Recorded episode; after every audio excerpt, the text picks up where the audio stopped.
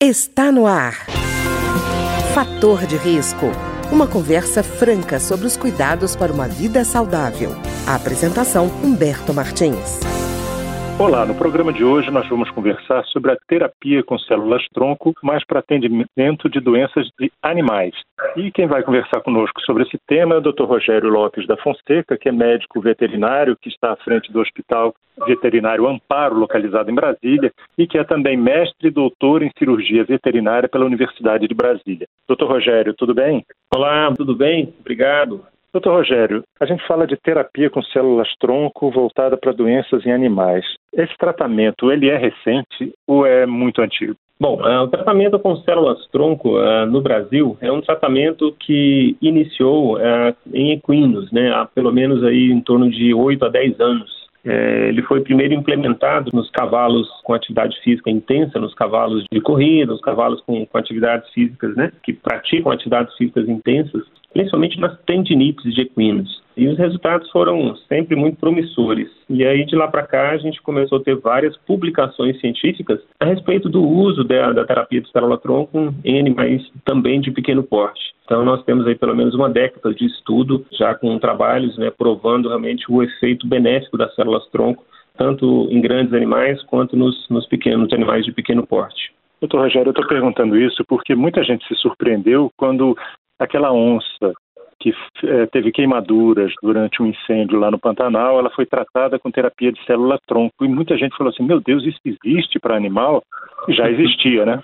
Já existia, já existia sim. Aquele foi só mais um exemplo bem aplicado tratamento com células-tronco, feito por pessoas capacitadas, né, que, que, foi realizado ali, que foi realmente, ele tem, a gente sabe que tem um resultado anti-inflamatório e estimulador de recuperação de tecido naquele local onde, onde aquela onça sofreu aquela queimadura, e nesse sentido a gente sabe que a gente consegue acelerar muito o processo de cicatrização, evitando também infecções pós-lesão, como é o caso ali que ocorreu. Pois é, doutor Rogério, o senhor falando de queimadura, de cicatrização, estava vendo que inclusive se usa a terapia para, por exemplo, processo de cicatrização de ferida, de recuperação no pós-operatório. Até eu soube de um caso interessante de uma cirurgia de pequeno porte, mas que não cicatrizava de jeito nenhum porque o animal era muito animado, né? Muito agitado.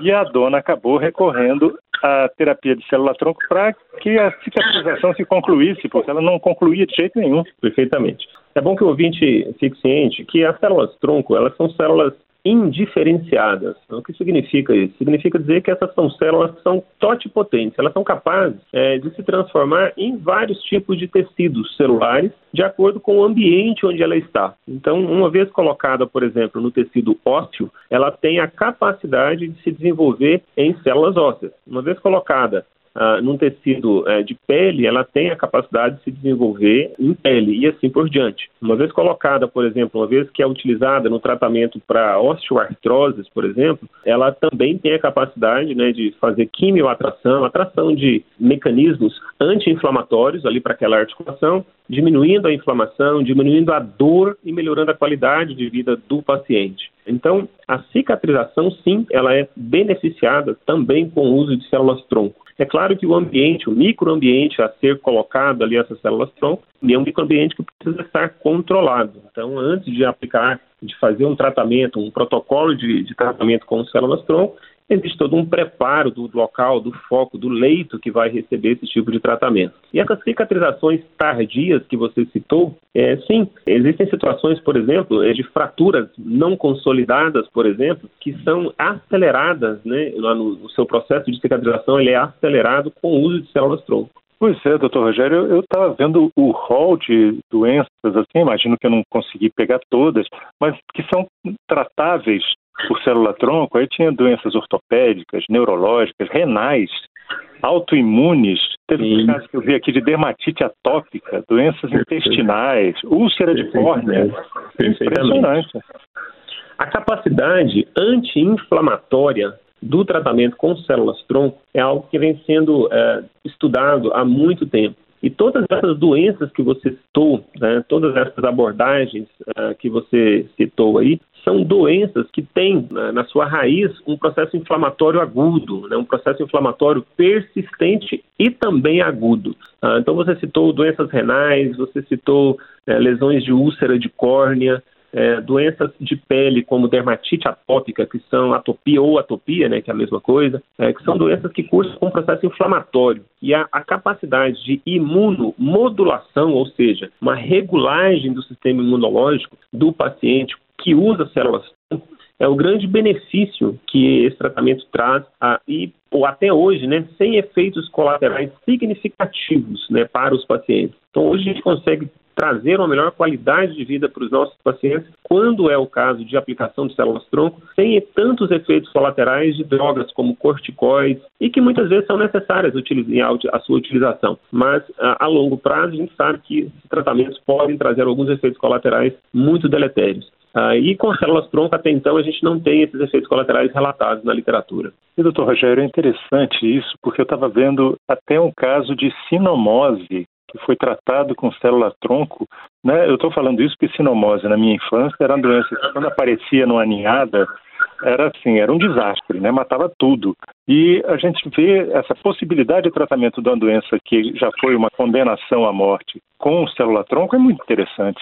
Sem dúvida, a sinomose é uma doença gravíssima, né? A sinomose é uma doença viral é, que pode ocasionar uma lesão neurológica, né? Uma das fases que a sinomose pode causar no animal, no cão, é realmente uma lesão neurológica. E quando essa lesão neurológica ah, deixa sequelas no nosso paciente, em muitos casos existe um efeito neuroprotetor que a célula-tronco pode provocar no nosso paciente e que a gente consegue minimizar, em muitos casos, os sintomas, as sequelas de sinomose nesses pacientes. Uh, e mais uma vez, é, são justamente citocinas anti-inflamatórias, ou seja, partículas químicas que são liberadas uh, com o uso da, da célula-tronco, que acabam fazendo uma modulação inflamatória ao redor desses nervos periféricos, que acaba por trazer esse benefício neurológico para o paciente que sofreu esse tipo de sequela, esse tipo de doença como a sinomose. Existem muitos outros trabalhos hoje no, ao redor do mundo sendo publicados né, a respeito de uso de células-tronco e que a gente ainda vai ter gratas surpresas aí com essa terapia né, assim, ao, ao redor do mundo. A gente ainda tem muitos casos sendo estudados, muitas áreas ainda por serem descobertas e confirmadas aí os seus benefícios com a terapia de célula-tronco. E, doutor Rogério, eu vi, eu queria até confirmar com o senhor, dois casos em que não se usariam célula-tronco. Seria o caso de câncer e infecção Exato. sistêmica. É isso mesmo? Exato.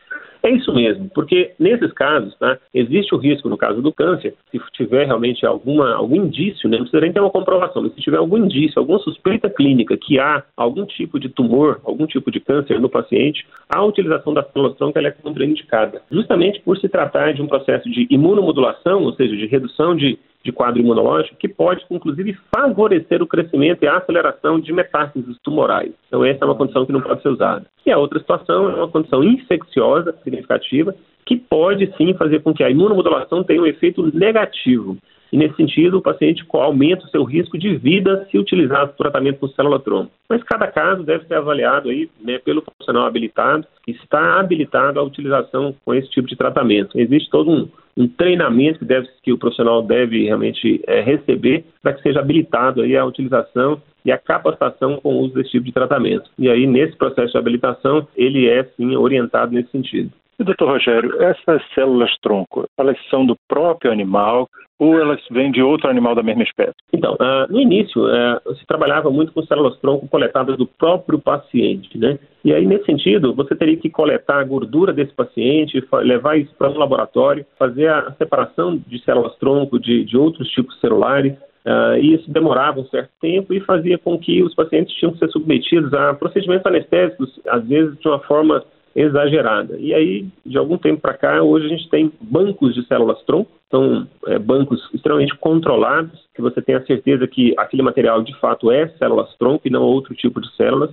e os doadores de células-tronco são completamente controlados, né? eles são monitorados o tempo inteiro. E com isso a gente consegue hoje adquirir essas células-tronco de laboratórios é, específicos, hoje no, ao redor do Brasil, e aqui em Brasília, inclusive, nós temos um laboratório é, de extrema confiança, que pode fornecer essas células-tronco é, sem que o paciente precise né, passar por coleta de gordura, de tecido adiposo, para que seja separado dali a célula-tronco mesenquimal. Então, hoje, é, hoje a gente não precisa fazer essa coleta do próprio paciente, é usado uma célula-tronco da mesma espécie, porém de outro animal, vindo de um banco. Pois é, doutor Rogério, o senhor está falando uma coisa que é muito importante, porque a gente pode estar tá falando de célula-tronco e parecer que é uma coisa banal. Ela não é, né? Ela não é. precisa... é. Eu estava vendo uma, um depoimento de uma veterinária que ela falava assim, olha, você tem que ter um controle rígido de qualidade, você tem que ter um congelamento em nitrogênio líquido, tem que saber descongelar para que as células não morram. E dizia assim: ó, não dá para enviar pelo correio para aplicar em casa. Não, isso é não mesmo? funciona dessa forma. É, isso, isso não funciona dessa forma. É um tratamento realmente muito delicado. Você tem que ter a certeza de que aquelas, aquelas células são células tronco de verdade. Muitas das vezes você pode estar aplicando algo no, no paciente e aplicando algo que não seja célula-tronco. Então, existe uma separação e um, um, tipo de contagem celular por citometria de fluxo que esse material deve passar para que tenha certeza que aquelas células realmente comprovadamente são células-tronco o controle é para que essas células estejam ativas, né? Elas têm que estar realmente em nitrogênio líquido. O descongelamento deve ser feito no tempo, num protocolo correto. A aplicação deve ser feita dependendo, a depender do leito que vai receber essa célula tronco, deve ser feita de forma asséptica e, em muitos casos, até mesmo em ambiente cirúrgico, com sedação em alguns casos. É, então, assim, não é um procedimento que dá para ser feito de forma simples, ambulatorial ou mesmo em casa, nem pensar. É um tratamento que deve ser acompanhado por um profissional habilitado. Pois é, doutor Rogério, aí vem uma questão que eu queria conversar com o senhor, que é sobre a questão do custo, né? Às vezes a pessoa fala assim,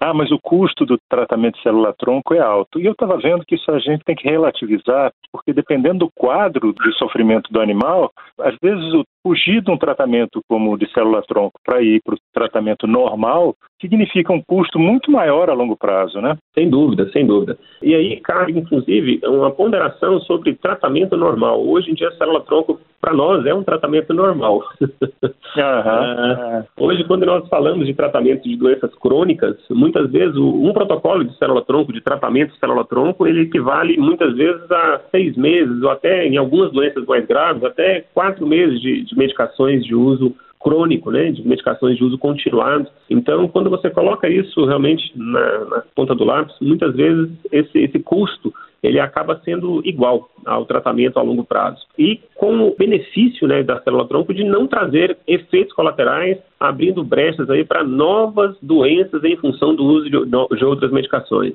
Então, de fato, é, há que se relativizar essa questão do custo, e, e, cada vez mais a gente vai ter isso sendo barateado hoje para o nosso paciente. Uh, cada vez mais a gente consegue implantar novos protocolos de tratamento e a gente consegue diminuir esses custos à medida que esse, essa escala de, de, de, implantação vai aumentando. Então isso é natural, hoje em dia é totalmente viável uh, para praticamente todos os tipos de pacientes, todos os tipos de tutores hoje é, conseguem naturalmente fazer um protocolo de tratamento de células-tronco. Pois é, doutor Rogério, eu estou falando isso porque às vezes a gente pensa que uma doença é banal, por exemplo, o caso de dermatite atópica, e eu vi esse caso, da, um depoimento da, da dona do, desse cachorro, que ela dizia assim, olha, parece caro, mas o que eu já tinha gasto de medicamento com dermatite atópica, quantas vezes eu tinha que ir correndo ao veterinário por conta das crises do bicho.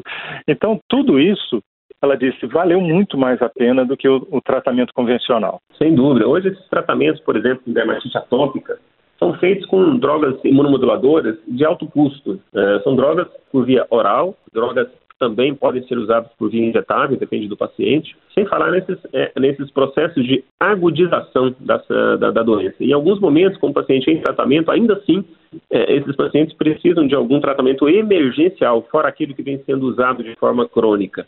Ah, justamente em função de variações de clima, de temperatura, em função ah, de novos agentes eh, alérgicos que o nosso paciente tem contato, seja eles ah, via oral, seja eles com dermatite de contato, seja ele por via inalatória, enfim, vários outros meios de, de, inalação, de vários outros meios também de contato com alérgenos. E aí, nesse tipo de situação, essas drogas acabam gerando um custo muito alto, extremamente elevado. Ao passo que quando você consegue realmente um tratamento com célula-tronco e que ele se mostra eficiente, você consegue com uma, duas ou até três no máximo protocolos, né, momentos de aplicação diferentes, você consegue controlar esse paciente por 9, 10, até 12 meses. Né? Então, hoje em dia a gente consegue realmente, alguns, alguns protocolos inclusive já são conhecidos, a gente já tem isso descrito e fixado na literatura. Então, hoje a gente consegue controlar esses pacientes crônicos de uma forma muito mais eficiente. Tá ótimo. Eu queria agradecer então ao Dr. Rogério Lopes da Fonseca, que é médico veterinário, que está à frente do Hospital Veterinário Amparo, localizado em Brasília, e que é também mestre e doutor em cirurgia veterinária pela Universidade de Brasília, que conversou conosco hoje sobre o uso de terapia com células troncos em animais. Muito obrigado, doutor Rogério. E eu quem agradeço. Obrigado aos ouvintes. Espero estar sempre à disposição aí. Muito obrigado. O programa de hoje teve trabalhos técnicos de Ricardo Coelho. Se você tem alguma sugestão de tema ou comentário sobre o programa de hoje, basta enviar uma mensagem para o endereço eletrônico programa fator de risco, tudo junto, arroba gmail.com. Até o nosso próximo encontro. Fator de risco, um programa com dicas para melhorar a saúde. Uma produção da Rádio Câmara, transmitida por emissoras parceiras de todo o Brasil.